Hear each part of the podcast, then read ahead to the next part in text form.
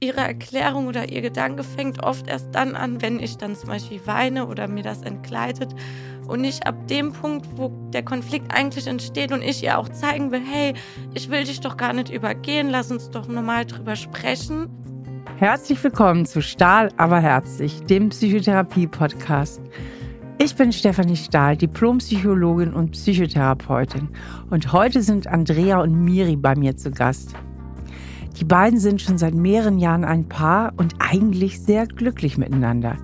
Sie geraten jedoch immer wieder in große Streitereien.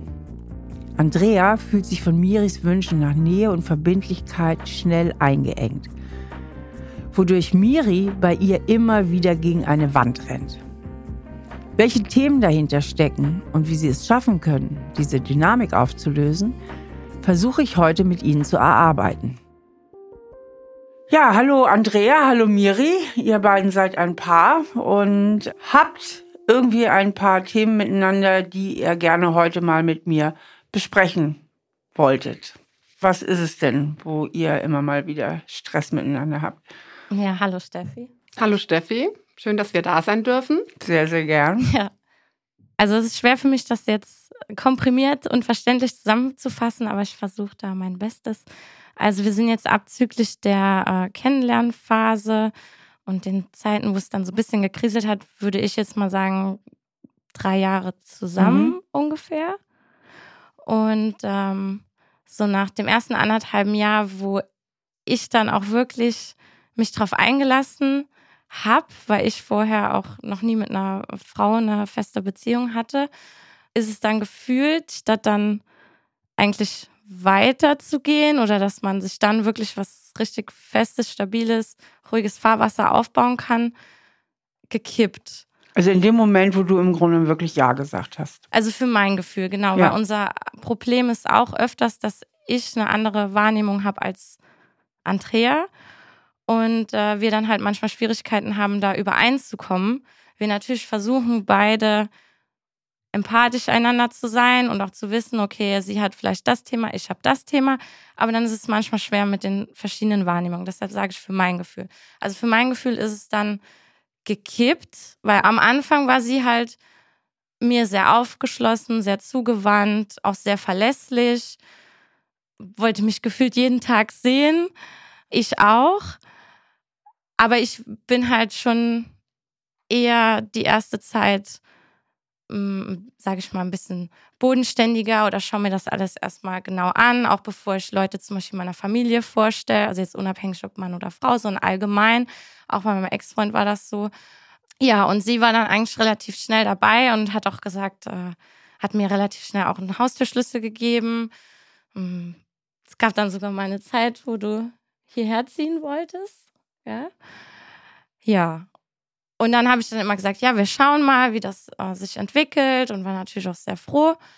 Genau, und dann ab dem Zeitpunkt, wo ich dann auch gesagt habe, okay, jetzt lass uns das Ding quasi zusammenreißen und uns was in Anführungszeichen gemeinsam aufbauen, wurde es dann auf einmal so, dass ich quasi mehr äh, im Game, sage ich mal, drin war und mich voll und ganz drauf eingelassen habe, auch öfters dann die Nähe gesucht habe, den Kontakt gesucht habe und sie aber dann gefühlt halt immer mehr Raum für sich gebraucht hat.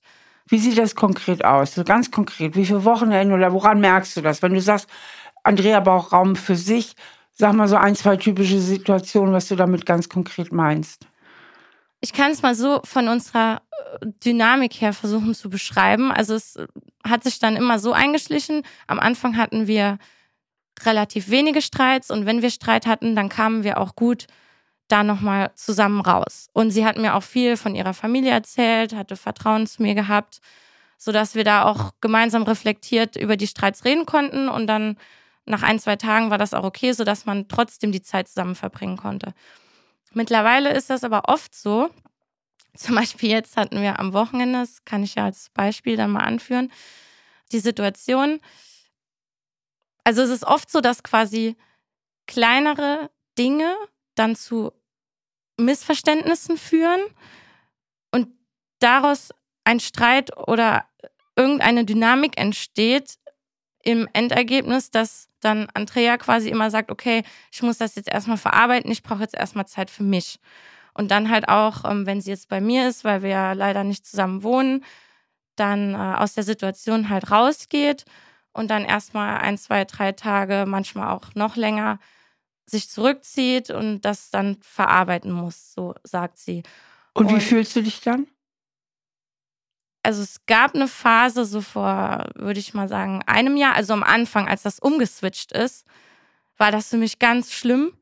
Ich habe das äh, auch dann schwer nur nachvollziehen können, weil in der Phase war das auch so, dass sie dann halt nicht einfach gegangen ist oder wir einfach ruhig sagen konnten, okay, ich brauche jetzt meinen Abstand, sondern dass dann gefühlt immer so eskaliert ist. Und mir hat das, ich hatte immer das Gefühl, sie kann nicht einfach gehen, weil sie unterschwellig weiß, dass ich dann vielleicht traurig bin oder dass sie mich enttäuscht.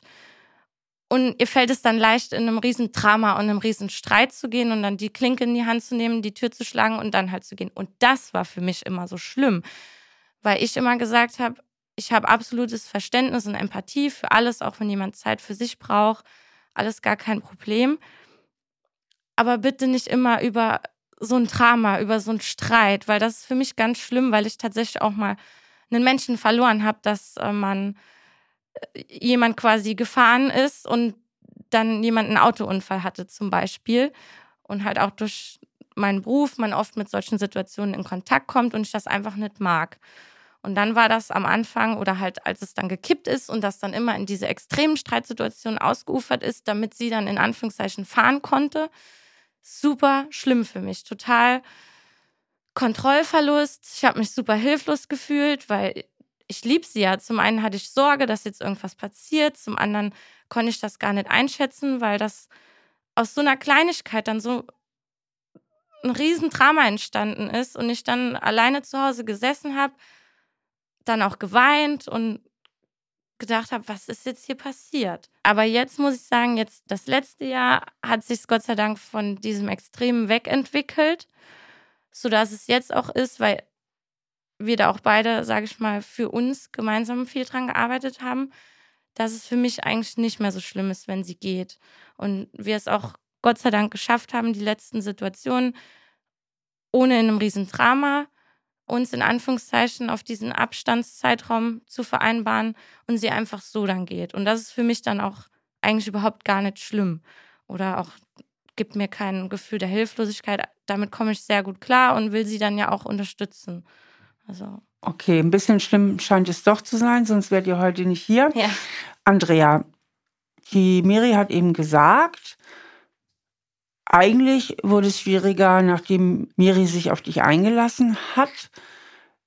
Kannst du das nachfühlen? Ist da irgendwas in dir passiert, als die Beziehung tatsächlich verbindlicher wurde oder wirklich verbindlich wurde? Hast du da vielleicht ein bisschen kalte Füße bekommen oder ist da irgendwas in dir vorgegangen? Ja, ich kann das schon nachvollziehen. Aber für mich ist ab diesem Moment, wo sie sich auf mich eingelassen hat, auch eigentlich unsere Streitigkeiten mehr losgegangen. Und ich bin jetzt sehr konfliktbereit. Ich kenne das eigentlich nicht so und fühle mich dann auch schnell äh, übergangen. Und deshalb war es dann für mich ein bisschen schwieriger, weil diese Streitphasen dann halt immer schlimmer geworden sind oder ich das Gefühl hatte, ich äh, muss mich anpassen. An was? An Miri und die Emotionen, was sie hat. Und ja. Ich versuche das jetzt mal ein bisschen in meine Sprache zu übersetzen und ein bisschen konkreter zu machen. Also für mich hört sich das ja so an, was ja auch nicht selten ist, zu der Zeit, wo Miri sich noch nicht ganz auf dich eingelassen hatte, hast du ja weniger Erwartungen verspürt, ne? Du warst vielleicht noch mehr so auf der Seite, die jetzt erstmal dingfest zu machen, ja? Ich sag mal so, das Zielobjekt zu sichern. also du warst eigentlich noch ein bisschen mehr auf der Jagd, weil sie war ja noch nicht ganz sicher an der Angel. Und da, wo die Miri Ja gesagt hat, dass irgendwas in dir gekippt hat und dich, du dich plötzlich vor mehr Erwartungen gestellt sahst. Ja, richtig. Ja, denn noch sind wir eigentlich sehr im Abstrakten. Also ich habe so Fantasien, worum es geht. Geht es um Nähe und Distanz bei euren Streitereien? Will Miri vielleicht mehr Nähe als du. Äh, worum geht es denn eigentlich? Für mich fühlt es sich so an, dass Miri mehr Nähe möchte als ich. ich Was ja vorher anders war. Genau. Und das hat mir sehr gut gefallen. Ich habe mir, glaube ich, auch nicht ganz unbewusst eine Fernbeziehung ausgesucht, weil ich glaube, das ist für mich so ein Lebensmodell, was sich für mich richtig anfühlt. Dass ich nicht mit meinem Partner zusammenwohne, sondern dass es eine schöne Zeit gibt und dann geht quasi jeder nochmal so in seinen Bereich, in seine Arbeit, in seine Welt und man verbringt mit dem Partner, mit Miri dann zwei schöne Tage und dann ist es für mich auch nochmal gut. Dann bin ich nochmal irgendwie in meinem Leben integriert. Und warum passt das so schlecht unter einen Hut? Die Freundin, die Partnerin zusammen und dein Leben, das hört sich ja so an. Entweder bin ich in einer Partnerschaft oder ich habe mein Leben. Genau, das Thema hatten wir schon häufiger die letzte Zeit. Und ich habe das schon auch so ein bisschen wahrgenommen, dass ich halt, sagen wir mal so, mein ganzes Leben äh, viel für den Beruf gemacht habe. Also ich habe so ein verschiedene Tätigkeiten, die ich ausübe und bin mit allen super glücklich und habe ein ganz, ganz freudiges, glückliches Dasein und Leben. Nur leider nimmt das halt auch relativ viel Zeit in Anspruch. Und in der anderen Zeit, wenn ich dann mit Miri zusammen bin, habe ich halt das Gefühl, dass sie immer ganz viele Erwartungen an mich hat. Und das bringt mich halt aus meiner inneren Balance, die ich ja sonst die ganze Tage, die ganze Zeit habe. Und dann kommen wir in Kontakt und dann merke ich halt so, wie so eine Ich-Stabilität bricht. Mhm, weil, was ist, also sag mal eine ganz konkrete Situation, dann lässt es sich immer am besten verstehen. Habt ihr eine konkrete Situation, wo du dir irgendeinen Wunsch, irgendeine Erwartung an Andrea hattest und bei dir ist irgendwas innerlich gebrochen, Andrea? Ganz banal, konkret. Für sie ist es halt wichtig, dass wir uns in Anführungszeichen oder es war ihr mal vor einem halben Jahr sehr, sehr wichtig, dass wir uns nur ein oder zweimal in der Woche sehen. So. Dann habe ich gesagt, okay, für mich wäre es halt wichtig, dass wir uns mindestens dann zwei Tage sehen, dass man wenigstens mal äh, zweimal zusammen einschlafen kann und zweimal miteinander aufwacht und dann jeder wieder in sein Leben startet. Darf ich hier so. mal gerade unterbrechen, ja. äh, Miri? Wenn es jetzt nicht Andrea wäre, ja. was wäre deine Wunschvorstellung von der Partnerschaft, wie oft man sich sieht? Was wäre dein Wunsch? Ich muss sagen, ich habe gar nicht so die konkrete, perfekte Wunschvorstellung im Kopf, sondern mache das eher so ein bisschen an dem fest, was dann ist. Also am Anfang habe ich schon, und da war sie auch mit im Boot, wo wir halt, na, man spricht ja drüber, was man für Vorstellungen hat, was man für Werte hat in, in einer Partnerschaft, waren wir eigentlich so ziemlich auf demselben Level, weil wir immer so uns quasi erträumt haben, dass wir irgendwo in einem kleinen Holzhaus zusammen wohnen oder in einem kleinen Bauernhaus. Und dadurch, dass ich ja sowieso Schichtdienst arbeite und ich auch ein Mensch bin, der viel Zeit für sich braucht, also ich habe auch einen Bus und gehe viel alleine reisen, dass wir dann dort zusammen leben und sage ich mal, drei, vier Tage intensiv zusammen verbringen und die anderen Tage sieht man sich ja dann eh nicht, weil jeder ja auch sein Leben hat, wenn man arbeitet. So, das okay. wäre meine Vorstellung. Also eigentlich ist deine normale Vorstellung wäre, man wohnt zusammen, Punkt. Teilweise. Und du hast aber die Frage als erstes beantwortet mit, ich habe eigentlich gar nicht so konkrete Vorstellungen, ich gucke, was dann eben auch ist. Woraus ich schließe, dass du eher ein Mensch bist, der dich, sich viel Erwartungen anpasst und dann vielleicht manchmal auch seine eigenen Standards verliert oder gar nicht erst so richtig eigene Standards hat. Ja?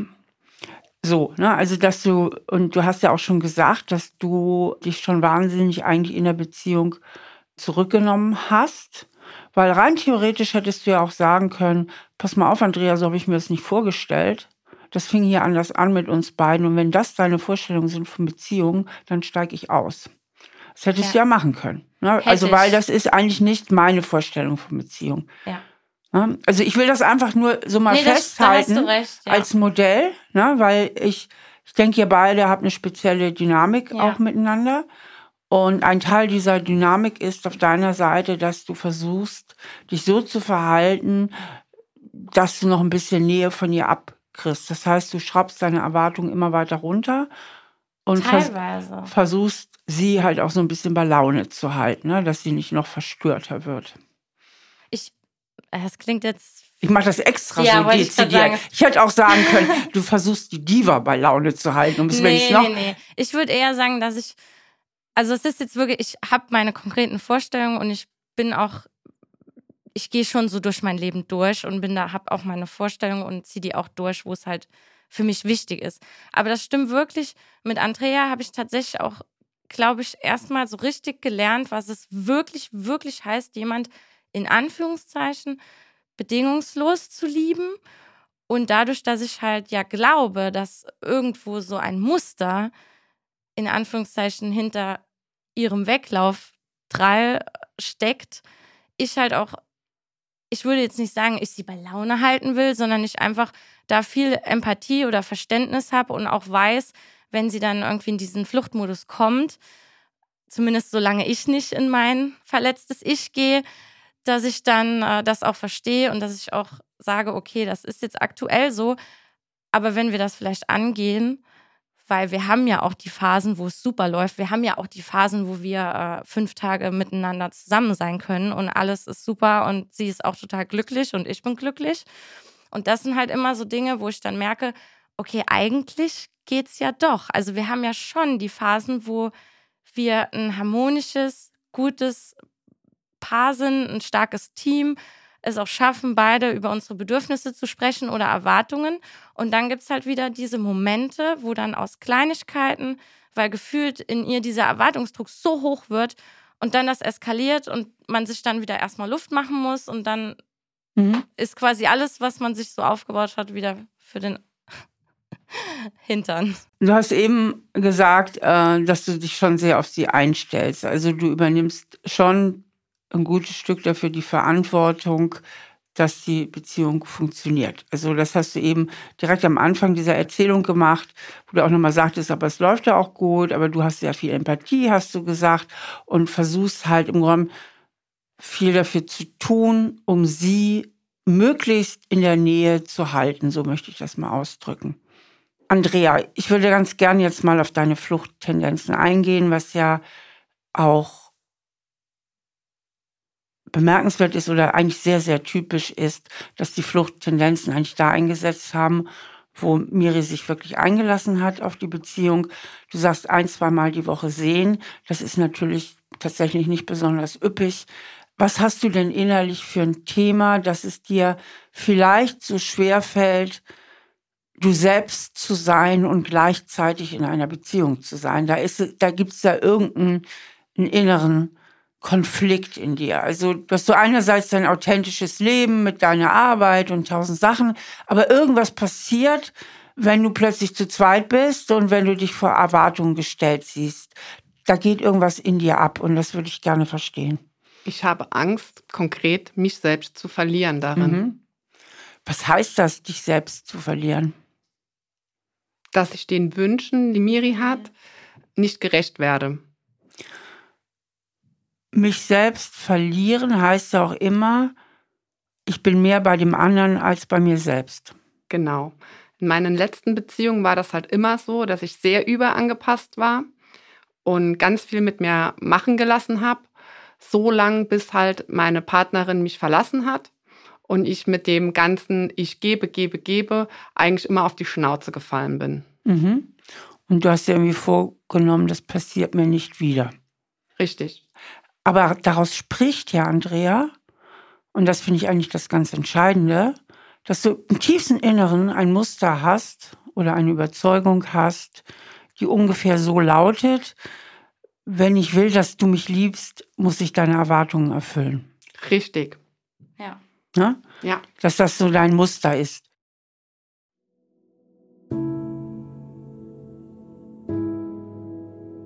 Auch wenn Andrea auf den ersten Blick die dominante Rolle in der Beziehung einnimmt, zeigt sich hier, dass sie im Herzen eigentlich auch der überangepasste Typ ist. Ihr Beziehungsprogramm lautet nämlich, dass sie Verantwortung übernehmen und Erwartungen erfüllen muss, um geliebt zu werden. Sie hat also eigentlich die Annahme verinnerlicht, dass sie sich in einer Beziehung ständig anpassen und verbiegen muss. Und da es ihr aber innerlich so schwer fällt, sich von den Erwartungen ihres Gegenübers abzugrenzen, setzt sie dann im Außen starke Grenzen. Denn nur wenn sie allein ist, fühlt sie sich wie ein freier Mensch, der endlich mal tun und lassen kann, was er will. Kennst du das auch, Miri, dieses Muster bei dir oder ist es bei dir anders?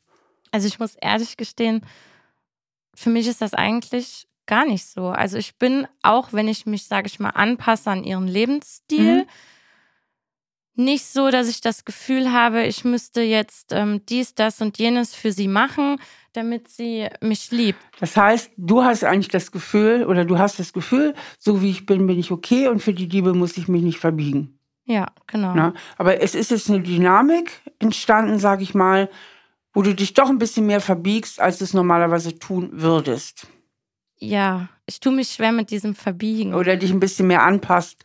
Ne, du schraubst ja deine Ansprüche runter. Ich würde sagen, ein bisschen verständnisvoller bin und, und auch mal nachsichtiger bin, eben weil ich halt auch ihre ganzen Stärken kenne und sie ja auch lieb, wie sie ist.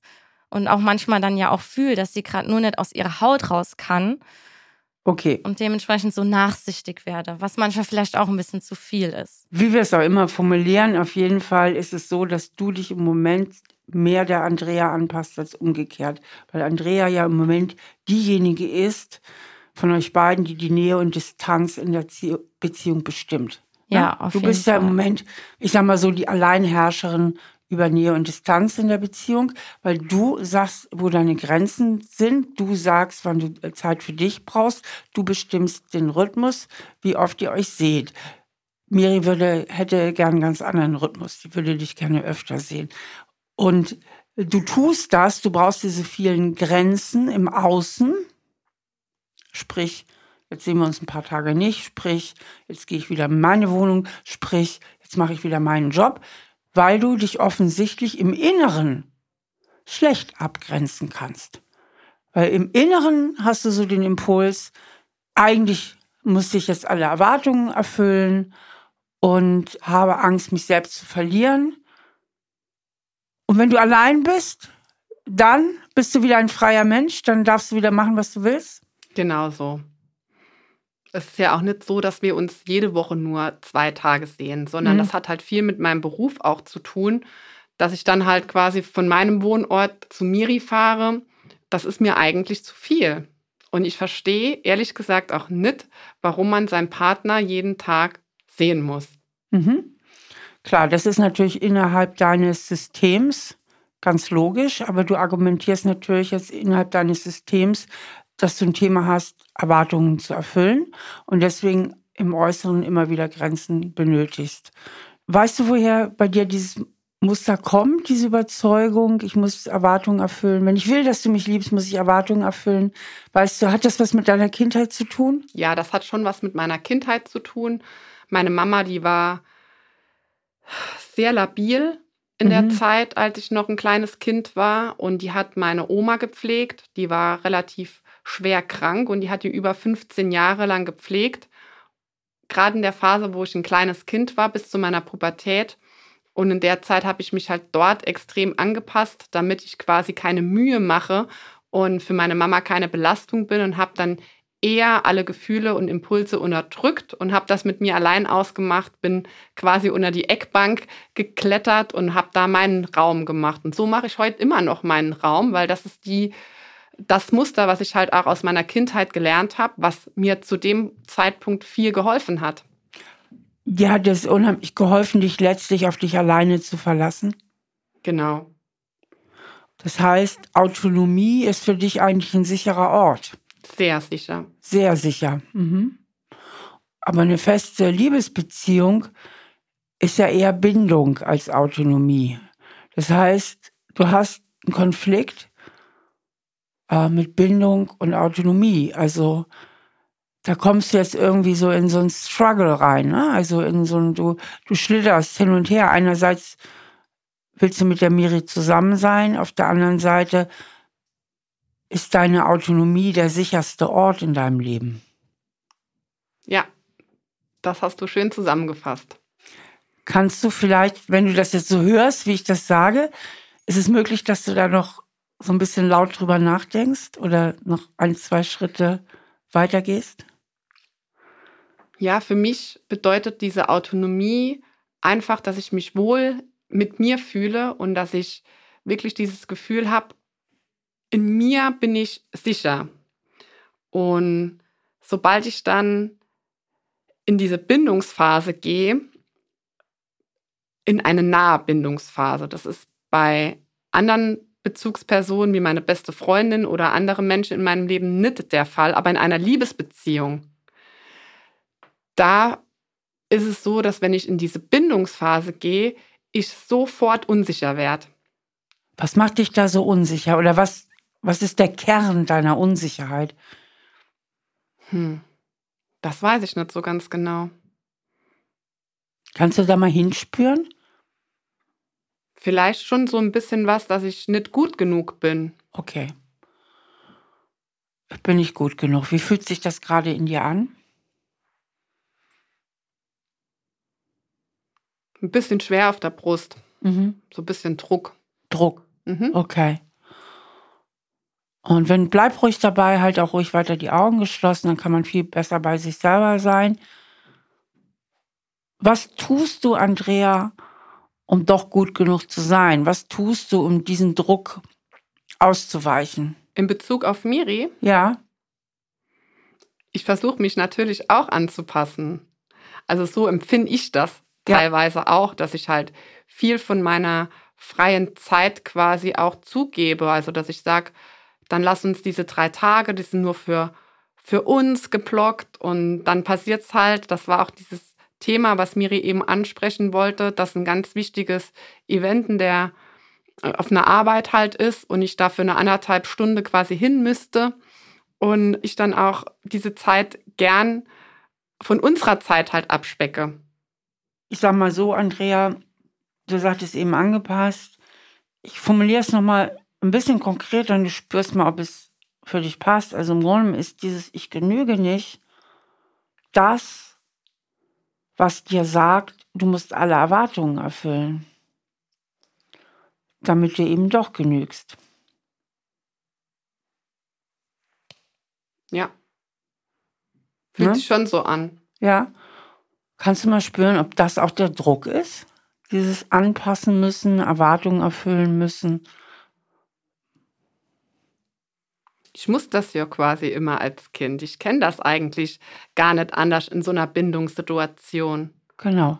Das heißt, ich sag mal so, dein Gehirn ist noch voll in dieser Vergangenheit. Also das innere Kind in dir ist komplett in der Vergangenheit. Bei Mama musstest du dich total anpassen. Deine einzige Rettungsinsel war deswegen eigentlich auch, dich in die Autonomie zu flüchten. Und du glaubst bis heute daran, dass es mit Miri so ist wie mit Mama. Im tiefsten Inneren. Sie hat halt auch solche Dynamiken gezeigt. Das ist ja im Laufe unserer Partnerschaft dann passiert, nach diesen anderthalb Jahren, wo ich noch Jäger war und noch diese unsichere Frau hatte, die ich total anziehend und spannend fand. Und dann Entschuldigung, weißt ja. du auch, warum du sie bis dahin anziehen fandst? Ja, weil sie unsicher war. Genau, weil sie keinen Druck ausgeübt hat. Ja, hat sie nicht. Kann sie ja nicht. Solange du Jägerin bist, ist sie nicht sicher. Die ganze Sache kippt erst in dem Moment, wo sie sagt, ja, ich will dich, weil dann, es kann auch nicht anders sein, gibt es bestimmte Erwartungen. Und das ist der Moment, wo bei dir der Druck einsetzt, ja. Weil jetzt fühlt es sich nicht mehr freiwillig an. Jetzt hast du das Gefühl, so, jetzt muss ich die Versprechen halten, die ich in der ersten Leidenschaft angezettelt habe, ja. Genau. Na, jetzt muss ich auch gut genug sein. Ja. Und nicht nur Verantwortung für mich übernehmen, sondern auch ein Teil Verantwortung für äh, Miri. So fühlt es sich an. Genau. Und inwiefern musst du Verantwortung für sie übernehmen? Kannst du das mal ja. erklären? Weil in der Phase, wenn ich vorher mich abgegrenzt habe und gegangen bin oder auch in ganz vielen anderen Phasen, hat Miri stundenlang geweint. Stundenlang, du brichst mir das Herz und du hast doch versprochen, dass du bleibst und du hast mir das zugesichert und so weiter. Und das macht mir sofortiger Fluchtimpuls. Ja. Also das halte ich zwei oder drei Stunden aus, aber dann. Genau, aber ich glaube, deine Überlegung setzt zu spät an. Mhm. Weil eigentlich setzt sie früher an. Warum musst du überhaupt gehen? ich sag mal, wenn du dieses Programm nicht hättest, na, wie von Mama, also was ja dein inneres Gefängnis ist, weil das so, so eine Prägung im Moment ist, der du folgst, ich genüge nicht und wenn ich doch genügen will, dann muss ich Erwartungen erfüllen. Damit machst du dir so ein kleines inneres Gefängnis.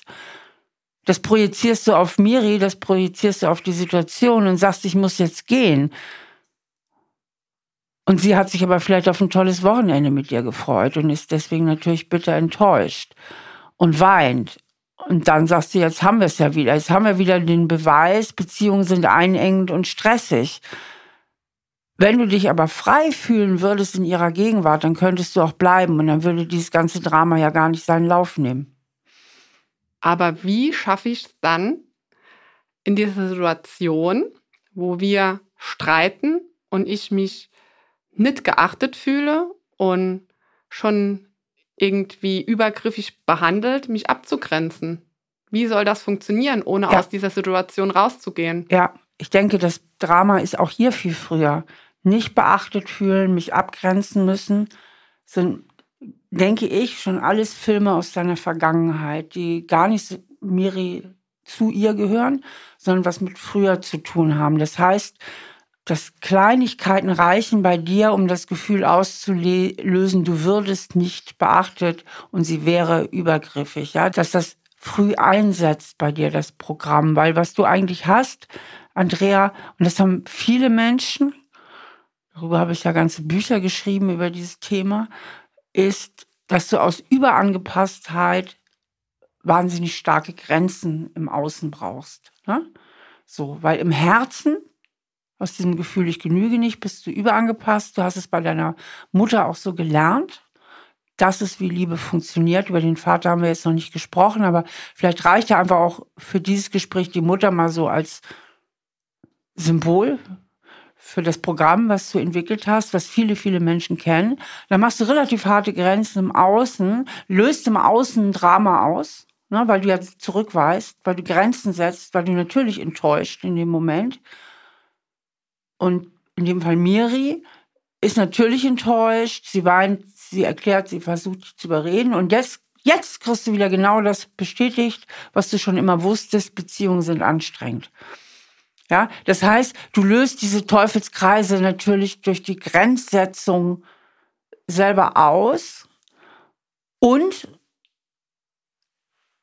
wenn du dieses innere Einengungsprogramm nicht hättest, bräuchtest du die Grenzen ja auch gar nicht. Dann könntest du mit ihr ein Wochenende genießen, dann fändest du es cool, wahrscheinlich auch mit ihr zusammen zu wohnen, weil dein Programm ja wirklich lautet im tiefsten Inneren, entweder bin ich in einer Beziehung oder ich bin ein freier Mensch. Und beides geht nicht unter einem Hut. Ein freier Mensch bist du während der Woche ne? und in der Beziehung wird sofort wieder dein altes Programm getriggert und jetzt muss ich mich anpassen.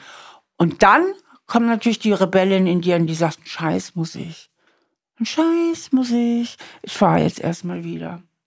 Kannst mich mal. Du lachst. Ja, genau. Das sehen ja unsere Zuhörer nicht. Genau. Ich habe jetzt einen langen Vortrag gehalten. Sag du mal wieder was. Ja, Steffi, du hast das schon ganz gut zusammengefasst. Nur ich habe meine Lebensgeschichte, auch die ganzen Thematiken mit meiner Mutter schon ganz gut aufgearbeitet. Und du sagst jetzt mein inneres Kind, mit dem bin ich aber schon sehr, sehr gut in Kontakt und habe schon meines Erachtens viel damit gearbeitet. Aber jetzt kommt so eine Person, die nochmal genau das antriggert. Und das ging mir in meinem Leben noch nie so. Ich habe ja schon Beziehungen im Vorfeld auch gehabt, auch längere Beziehungen um die drei, vier Jahre. Da bin ich zwar auch dann immer an einem gewissen Punkt nochmal abgehauen, aber in der Beziehung war es nie so schwierig. Mhm. Also, also sprich, Steffi, ähm, Miri ist schuld. ja, das Steffi, Gefühl Miri, ich Miri ist oft. schuld, die retraumatisiert mich. Genau, die retraumatisiert mich. Oft. Genau. Und es ist aber so, ich meine, jetzt gehst du natürlich in dem Moment mit mir auch in, in Widerstand, von wegen, Steffi, jetzt kommen wir nicht mit dem Psychoding. Ich habe da schon lange dran gearbeitet, ich habe die Nummer im Griff. Keiner triggert mich so wie Miri. Hättest du die Nummer wirklich im Griff, dann wäre sie jetzt aufgelöst, Andrea. Ne? Also du hast das sicherlich reflektiert und wahrscheinlich hast du auch schon wahnsinnig viel Fortschritte gemacht, aber im Kern diese Nummer, ich genüge nicht und ich muss mich anstrengen und ich bin eigentlich nur frei, wenn ich alleine bin, die ist einfach noch da.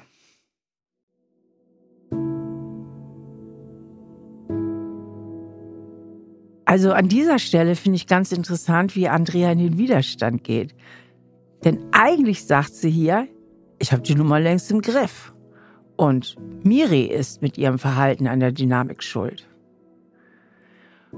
Und dieser Widerstand ist ein sehr häufiges Muster bei Bindungsängstlichen.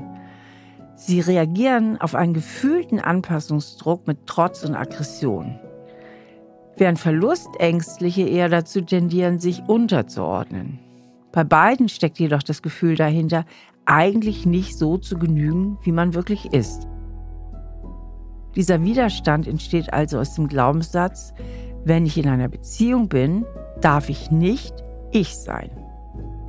Für mich als Psychotherapeutin wird hier also klar, dass Andrea noch stark mit ihrem Beziehungsprogramm identifiziert ist und den Anpassungsdruck aus ihrer Kindheit nun auf die Beziehung mit Miri projiziert. Ja, und was mache ich jetzt? Im Grunde genommen das, was man immer macht. Also das erste Mal so, so akzeptieren und spüren, ja stimmt, das ist ja wirklich so.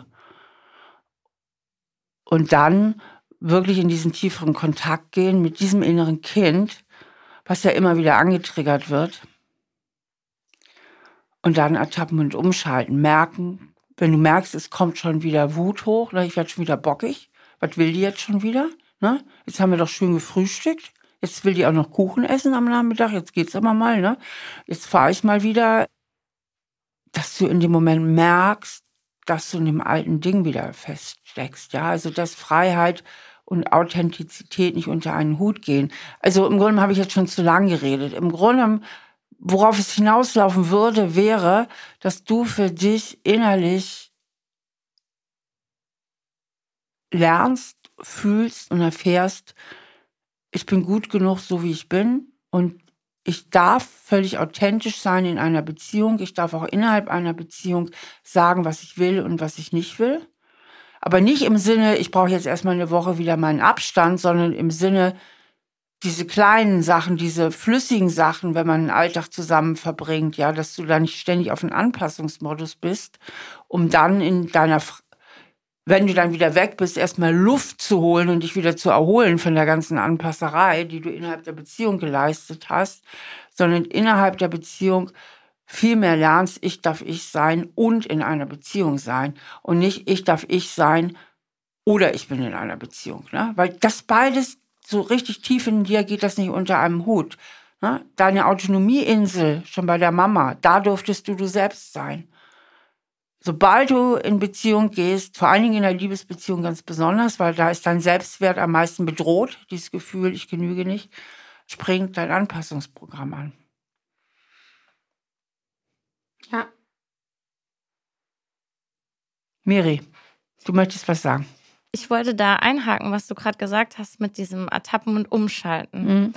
Weil da, finde ich, können wir auch ansetzen, weil da haben wir ein super großes Thema mit. Weil oft, wenn ich versuche, für mein Empfinden merke ich, wenn dieses Muster losgeht, schnell. Ja, ja. Wenn wir ein Gespräch haben oder es jetzt zum Beispiel um diesen Sonntag ging, wir hatten eigentlich das Wochenende gemeinsam äh, geplant zu verbringen. Man muss dazu sagen, ich habe innerhalb von fünf Wochen nur einen einzigen Sonntag, den ich frei habe. Und der ist mir halt auch heilig so. Und dann äh, hat sie halt vorgetragen, dass sie halt am Sonntag dann diesen wichtigen Termin hat auf ihre Arbeit und dass ihr das wichtig wäre, da teilzunehmen. Und letzten Sonntag habe ich mir extra Urlaub genommen, weil wir zusammen auf einen schönen Weihnachtsmarkt hier in der Region gehen wollten.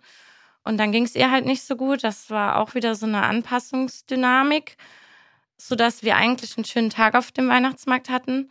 Aber es dann abends wieder so war, als das Gespräch aufgetaucht ist, wann sehen wir uns denn wieder? Ist sie sofort im Auto reingegangen ähm, in dieses Gefühl, ist mir jetzt zu viel, lass mich jetzt in Ruhe. Und dann versuche ich halt auch zu sagen, du Schatz, ich wollte doch jetzt nur fragen, wann wir uns wieder sehen wir müssen uns ja jetzt nicht direkt sehen. Und dann ist sie aber direkt so in diesem Modus, die will mich jetzt schon direkt wiedersehen und oh mein Gott, oh mein Gott. Und im Endeffekt ja, du ist bist sie dann. ja in dem Moment die Feindin, du bist die Genau. Freiheitsdiebin. und ne? so fühle ich mich dann. Also ich fühle mich nicht so, aber es, ja, ne? doch, du fühlst dich so. ich fühle mich so auf verlorenem Posten. bist du auch. So, und dann ist sie halt nach Hause gefahren. Und für mich war halt der Tag natürlich schön. Wir hatten noch eine Wir-Zeit, alles in Ordnung.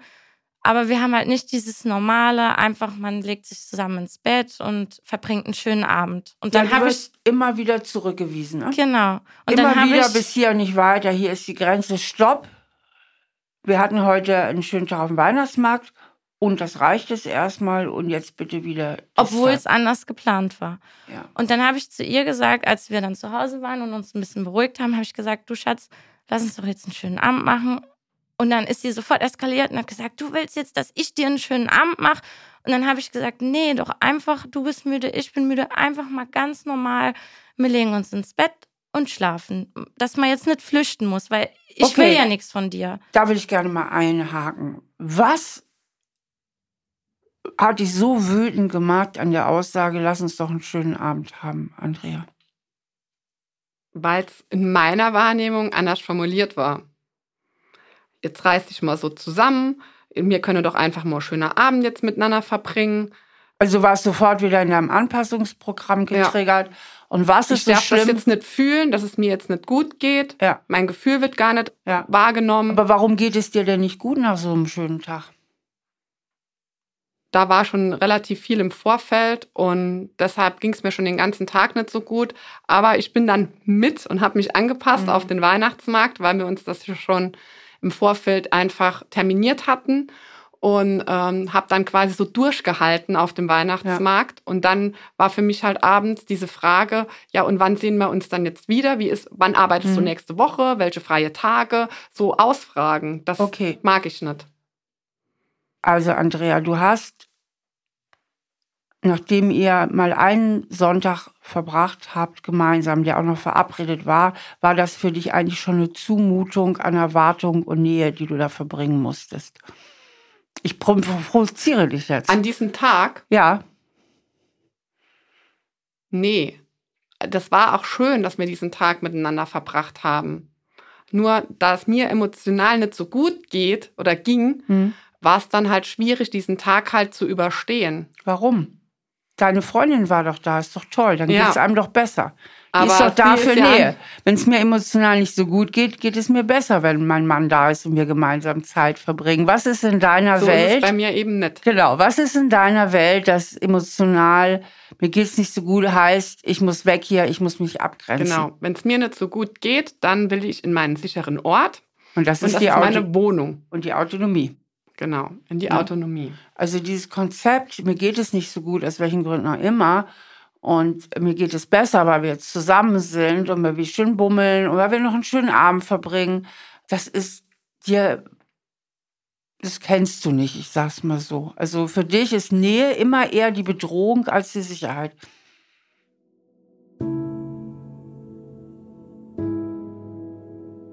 Für Andrea bedeutet Nähe Bedrohung und nicht Sicherheit. Und um diese Bedrohung aushalten zu können, muss sie emotional gut aufgestellt sein. Miri wird aus ihrer Perspektive also zum Feindbild, von welchem eine Bedrohung ausgeht. Sie wird nämlich zum Freiheitsdieb, zum Eindringling in Andreas Autonomie. Deswegen ist es für Andrea nun ganz wichtig zu merken, dass sie dieses Feindbild nur auf Miri projiziert, dass das aber eigentlich gar nicht wirklich zu ihr gehört.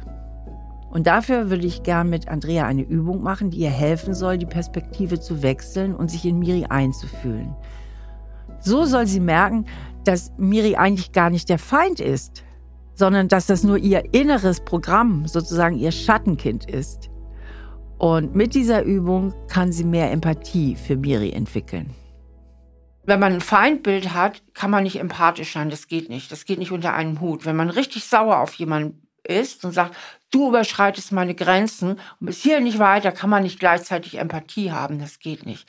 Deswegen würde ich dich gerne mal bitten wollen, wenn dich mal ganz in Miri hineinversetzt, mal voll versuchst aus dir rauszugehen, und dich mal in Miri reinzufühlen und dich erleben, dich selbst zu erleben durch Miris Gefühle und durch Miris Augen. Wie ist das für sie?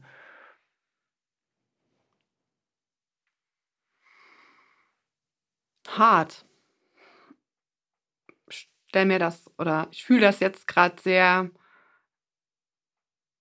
stark, dass sie dadurch total hilflos ist. Mhm.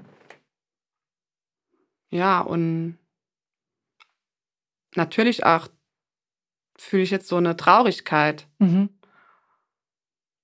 Und so ein, eigentlich auf ihrer Seite ein Ohnmachtsgefühl. Ja.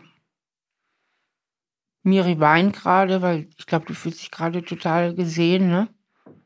Ja.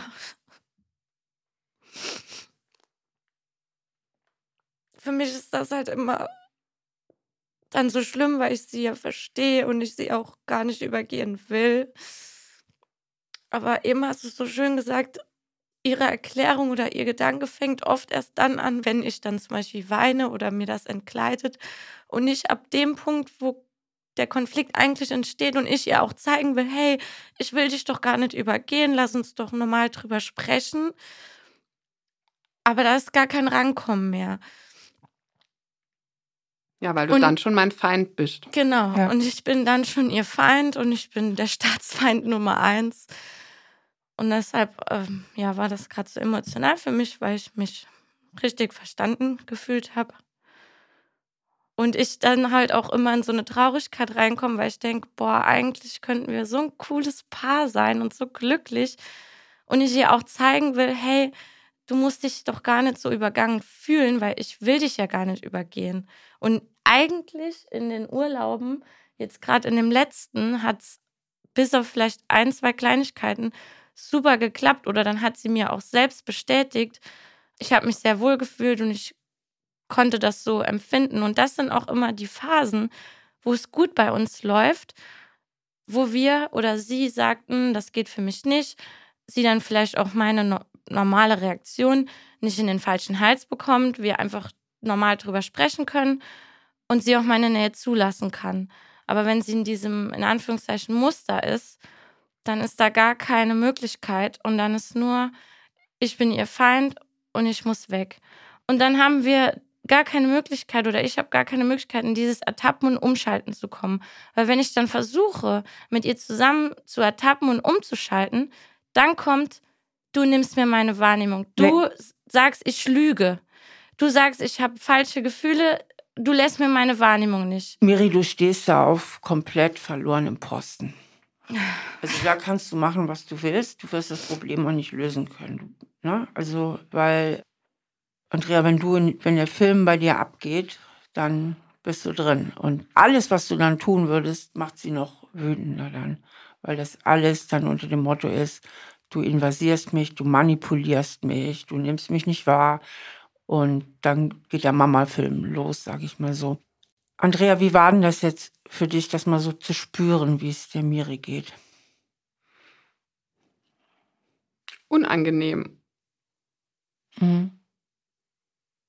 Es ist ja eigentlich die Ohnmacht, die du bei ihr gespürt hast, die du vielleicht als Kind selber kennst. Ja. Und genau diese Ohnmacht, die du nicht mehr haben willst in deinem Leben. Mhm. Ja. Das heißt, welche Erkenntnis hat das eventuell jetzt bei dir angestoßen, dieser Perspektivwechsel? Dass ich sie gerade auch in so eine Situation bringe, wie ich als Kind oft war oder es erlitten habe. Ja. Ja. Ich denke, dieser Perspektivenwechsel ist ganz, ganz wichtig, äh, dass du den auch oft mal machst, wenn gerade keine Not ist. Also wenn du nicht gerade, denn in dem Moment, wo du voll in deinem Programm schon drin bist, dann läuft der Film ab. Wichtig wäre, du würdest merken, wenn schon wieder der erste Impuls kommt, der erste Fluchtimpuls, Ertappen, Umschalten, Moment mal, Miri ist nicht Mama, ne? Ich bin auf Augenhöhe und ich bin ein freier Mensch. Das hat das Kind in dir nicht verstanden bislang. Du bist sowieso frei. Die Zeit mit Mama ist vorbei ein für alle Mal. Du bist heute frei. Du kannst jederzeit fahren. Jederzeit. Du kannst machen, was du willst. Du kannst sagen, was du willst. Und du bist auch vollkommen genug, so wie du bist. Du genügst. Du musst dich nicht verbiegen.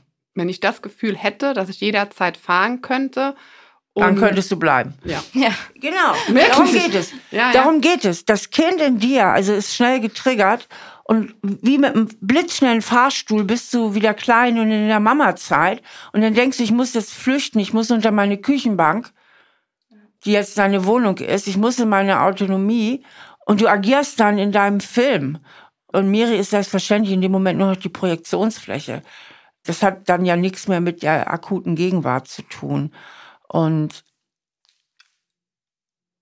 es gibt viele Methoden, diesen Film aufzulösen, die ich auch in meinen Büchern habe, in meinen Podcasts. Wir werden es nicht alles in diese Stunde packen können. Für mich war es nur total wichtig, dass ihr vielleicht rausgeht und einfach nochmal viel besser versteht, was passiert hier eigentlich, ja, was, was geht hier eigentlich ab. Und ich denke, wenn du diesen Film nicht auflöst, dann wird es schwierig für dich. Und zwar nicht nur mit Miri, sondern mit jedem anderen. Dann, weil es wird immer wieder losgehen, dass du getriggert bist. Oder du musst halt eine Beziehung auf absoluter Sparflamme führen oder eben gar keine Beziehung führen, sagen, meine Autonomie ist mir so heilig, ich scheiß auf Beziehung, ich mache nur noch meinen Beruf, ich habe ja gute Freunde und ich bleib Single.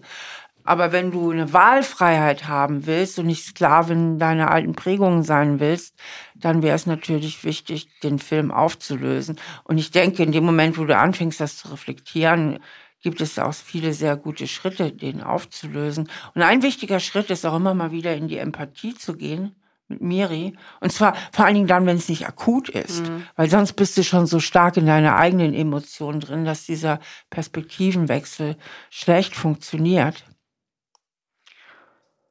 Genau, ich würde dir einfach empfehlen, einfach noch so ein paar Anschlusssitzungen zu machen. Das sind Programme, die man gut auflösen kann, in dem Moment, wo man sie versteht. Und Miri, was machst du jetzt? Wie gehst du jetzt mit dem Gesagten hier um? Also mir hat gerade der letzte Passus super gut getan, auch dass Andrea selbst gesagt hat, wenn sie nicht in dem Muster wäre, dann könnte sie bleiben. Und das mhm. ist auch mein Gefühl. Und wenn wir darüber rational sprechen, kippt es aber dann manchmal so, dass sie wieder das Gefühl hat, ich will sie ja verändern.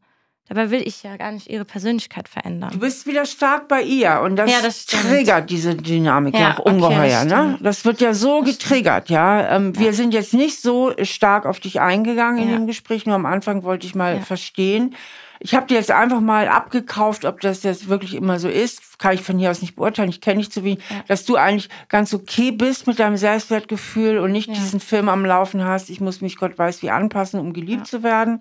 Ich unterstelle es einfach mal, das ist so. Aber in dieser Beziehungsdynamik fängst du doch eben an, dich sehr zu verbiegen. Was würdest du dir denn selber raten, wenn sie wieder ihre fünf Minuten bekommt? Die ja auch vier Tage sein können. Ja, also am besten sind wir damit gefahren, sie dann wirklich auch aus der Situation rausgehen zu lassen, sich erstmal zu beruhigen und ja, ich sie dann noch gehen lasse. Und wenn sich das Ganze dann erstmal beruhigt hat oder ihr Film dann irgendwann zu Ende ist, dann können wir auch wieder normal miteinander umgehen. Ich denke, es ist wichtig, Miri, dass du für dich auch deine Grenzen setzt als du das noch getan hast, hat die Beziehung auch besser ja. funktioniert. Ja, das stimmt. Ne? Du bist nicht dafür verantwortlich, du bist auch nicht ihre Therapeutin, ja. ähm, das Programm aufzulösen. Ne? Dass du sagst, pass mal auf, ja, das, das ist mir jetzt zu kompliziert. Dann leb mal deine Autonomie-Rausch aus, fahr nach Hause und ich mache jetzt hier mal mein eigenes Ding, dass du auch für dich nicht jede Schlaufe mitgehst, ja. Das stimmt. Sondern auch ein bisschen für dich sorgst, weil die Beziehung, das muss ich ehrlich sagen, das ist nicht leicht. Mhm. Das ist nicht leicht. Ja.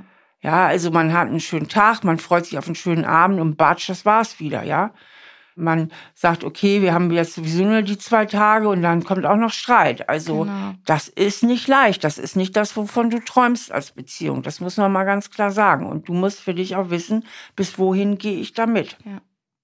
Und es gab eine witzige Situation, als vor ein paar Wochen dann nochmal sowas war. Dann hat sie mich halt auch wirklich dann aus der Wohnung rausgeschmissen.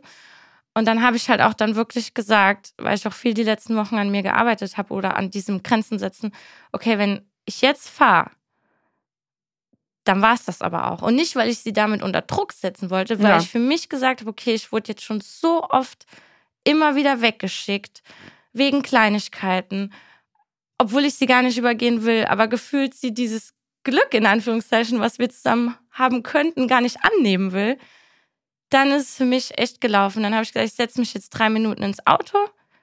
Wenn du dich dann beruhigt hast, dann komm zu mir. Alles okay. Dann reden wir nochmal drüber. Aber wenn nicht, dann fahre ich jetzt auch wirklich und dann war es das für mich, weil jeder hat Themen. Ich habe auch meine Themen und wir können die zusammen angehen oder jeder für sich angehen. Aber da muss man auch in den ruhigen Phasen das reflektieren, wie es jetzt gerade passiert ist und sich auch immer wieder daran erinnern, wie du auch immer sagst, ertappen und umschalten. Und bei ihr switcht das dann aber immer wieder in dieses, ich bin ja schuld, also Miri, ich bin schuld und du bist der Grund. Dann sagt sie auch immer, dann trenn dich doch. Mhm. Dann trenn dich doch. Es kann kein normaler Streit funktionieren ohne den Satz, ja, dann geh doch, dann trenn dich okay, doch. Okay, Miri. Und das ist halt schwierig. Und für mich ist halt wichtig, in diesem Gespräch dir mitzugeben, das für dich auch nochmal zu reflektieren ja. und für dich ganz deutliche Grenzen zu ziehen und sagen, nein, das ist dein Film, für den ja. bin ich nicht verantwortlich. Ja. Ne? Würde mir aber auch helfen, weil ich mich dann immer so, sie kommt dann immer mit deinen ganzen Sprüchen und Büchern und ja, du musst doch nur ertappen und umschalten und mit deiner Bindungsangst und, und das triggert mich halt umso mehr. Ja. Weil das mir nämlich nochmal mein Autonomiegefühl, ich bin richtig, nimmt. Genau, also auch für dich würde es sich erleichtert anfühlen, wenn sie auch klarer wäre in ihren Grenzen, wenn du eben für dich auch klar hast, okay, hast gerade wieder, bist gerade wieder voll in deinem alten Film, bist gerade wieder in deinem Schattenkind, mach du das mal. Ich möchte da jetzt nicht mitmachen, dann lass uns dann für heute hier Feierabend machen oder was auch immer. Oder wir sehen uns in einer Stunde nochmal oder was auch immer dass du auch für dich klare Grenzen findest. Ja. Geil. Dann kommt sie auch immer noch mal auf mich ja, zu. Also weil dann ist der Druck ja wieder dann, weg. Ich fahre dann oder du kommst, dann kam sie auch und hat gesagt, du Schatz, eigentlich will ich das doch gar nicht. Eigentlich ist das ja alles wieder totaler ja. Blödsinn. Ja. Weil dann ist der Film ja auch, also dann ist der Druck ja auch wieder weg, gell? Ja. Gut. ich denke, wir müssen am Weg dem Ende zu kommen. Was nehmt ihr heute für euch so mit? Ich. mir war jetzt schon auch noch mal ganz wichtig, mich in Miri reinzufühlen und auch wirklich zu erleben, dieses Ohnmachtsgefühl, was ich ja eigentlich äh, selbst nicht möchte und deshalb mich so abgrenze, dass sie eigentlich gar keine richtige Handlungsfähigkeit mehr hat, dann in dem Moment mit ja. mir umzugehen. Ja. Außer, wie wir jetzt, glaube ich, zu Schluss rausbekommen haben, würde es mir helfen, ich darf meinen Film kurz haben, und darf selbst ertappen und umschalten und wird nicht dazu so angeleitet. Genau, weil das wieder dieses fremdbestimmte Gefühl genau. auch wieder triggert bei dir. Und ja. du, Miri, was nimmst du mit? Ich nehme auch mit, dann gezielter Grenzen zu setzen und auch meine eigenen Grenzen zu wahren. Vielleicht auch nicht immer ihr Verhalten für alles und jedes zu entschuldigen. Und genau. in dem Moment, wenn der Film halt losgeht, versuchen, nicht da die Hauptrolle mit ihr zusammen drin zu spielen, sondern da auszusteigen und dann, dass man erstmal einen Break macht. Dass du eigentlich einfach mehr bei dir bleibst. Ja. Weißt du, weil sie die Achterbahnfahrt bestimmt und auch die Geschwindigkeit versuchst du immer mit ins in, ihr, in ihren Wagen, Wagen ja. und voll die Empathie zu haben, sie irgendwo abzuholen. Aber wenn du öfter einfach bei dir bleibst und sagst, pass mal auf, hier ist meine Grenze und ich habe jetzt keinen Bock auf das Theater, dann bleibst du einfach auch mal auf eine gesunde Weise mehr bei dir und es tut ihr auch gut. Ja. Ja. Okay, dann vielen, vielen Dank für eure Offenheit und das tolle Gespräch mit euch beiden. Danke auch. Danke Steffi. dir, Steffi. Also ähm, ich denke auch, dass ihr eine gute Chance habt, wenn ihr jetzt dran bleibt. Also jeder mit seinem Part weitergeht. Und es gibt viele, viele Methoden, um so alte Muster eben auch aufzulösen. Andrea, ich habe hab ja auch viel dazu in meinen Büchern. Man kann aber auch noch mal einfach ein paar Stunden Beratung nehmen oder Psychotherapie nehmen. Das sind Muster, die sind auflösbar in dem Moment, wo man sie wirklich auf einer tiefen Ebene gut versteht. Ja, Insofern wünsche ich euch beiden echt noch ganz, ganz viel glückliche Tage. Danke. Danke, Steffi. Vielen, vielen Dank. Also ich fand das ein sehr spannendes Gespräch, das ich mit Andrea und Miri führen durfte. Und wir sind auch schon ganz schön tief in ihre Beziehungsdynamik abgetaucht. Ganz wichtig für mich als Psychotherapeutin ist vor allem, dass den beiden nochmal ganz klar wird, welche Muster dafür sorgen, dass sie ständig in diese Streitereien geraten und deswegen irgendwie auch auf der Stelle treten. Ganz wichtig ist, dass Andrea versteht, dass sie aufgrund ihrer eigenen gefühlten kindlichen Ohnmacht, also um diese zu kompensieren, in eine dominante Rolle schlüpft. Und das bedeutet im Endeffekt, dass sie genau die Ohnmacht, die sie selbst nicht spüren möchte, in Miri auslöst. Diese Dynamik findet sich ganz oft in Beziehungen, wo mindestens einer der Partner bindungsängstlich ist. Der wichtigste Schritt ist, und das ist ja irgendwie immer der wichtigste Schritt, dass man das Problem überhaupt erstmal erkennt, also das Muster hinter dem eigentlichen Problem. Und ich denke, diesen Schritt sind beide gegangen. Und damit werden sie diese Spirale, diesen Teufelskreislauf auch durchbrechen können. Und ich hoffe, dass sie es dann schaffen, die glückliche und stabile Beziehung zu führen, die sich beide doch eigentlich wünschen. Nächste Folge ist eine besondere Folge. Ich habe nämlich die Autorin und Aktivistin Sophie Jones bei mir zu Gast. Und die erzählt mir ihre Lebensgeschichte. Sie ist bei den Zeugen Jehovas aufgewachsen, machte mit 17 jedoch einen Bruch mit der Sekte und damit auch mit ihrer Herkunft, ihrer Familie und ihrem Glauben. Wie das für sie war und wie ihr Leben heute aussieht, darüber sprechen wir in der nächsten Folge. Wenn ihr auch mal zu mir auf die Couch kommen wollt oder einen Themenwunsch habt, dann meldet euch unter Stahl aber herzlich in einem Wort at auf-die-ohren.com. Schön, dass ihr dabei gewesen seid und ich hoffe, ihr konntet auch aus dieser Folge etwas für euch persönlich mitnehmen. Oder vielleicht auch allgemein etwas über Psychologie lernen. Und natürlich wäre es toll, wenn ihr auch beim nächsten Mal wieder reinhört. Bis dann, eure Steffi. Stahl aber herzlich, der Psychotherapie-Podcast mit Stefanie Stahl. Ein Podcast von RTL Plus Musik, produziert von Auf die Ohren. Produktion Jonathan Raue, redaktionelle Leitung Sarah Ihn.